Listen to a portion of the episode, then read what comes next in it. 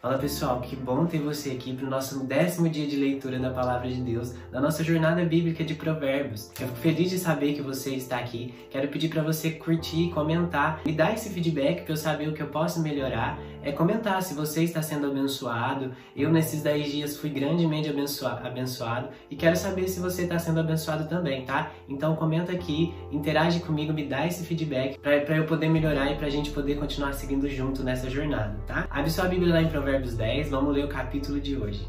O filho sábio dá alegria ao pai, o filho tolo dá tristeza à mãe.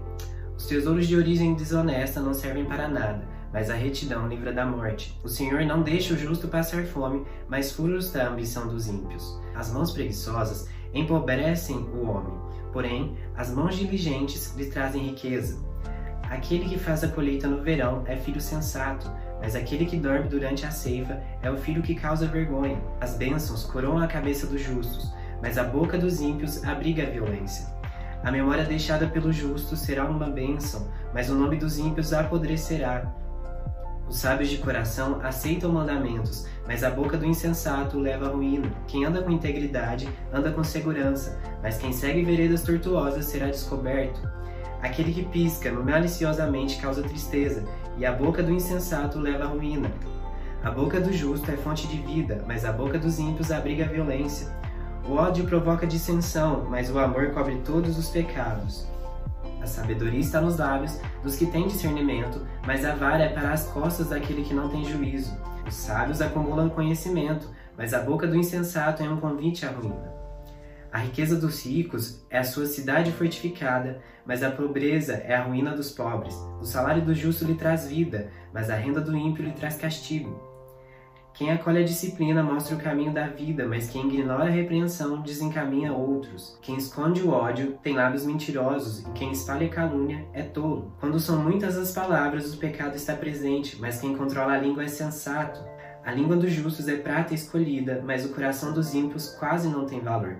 As palavras dos justos dão sustento a muito, mas os insensatos morrem por falta de juízo. A bênção do Senhor traz riqueza e não inclui dor alguma. O tolo encontra prazer na má conduta, mas o homem cheio de entendimento deleita-se na sabedoria. O que o ímpio teme lhe acontecerá, o que os justos desejam lhe será concedido.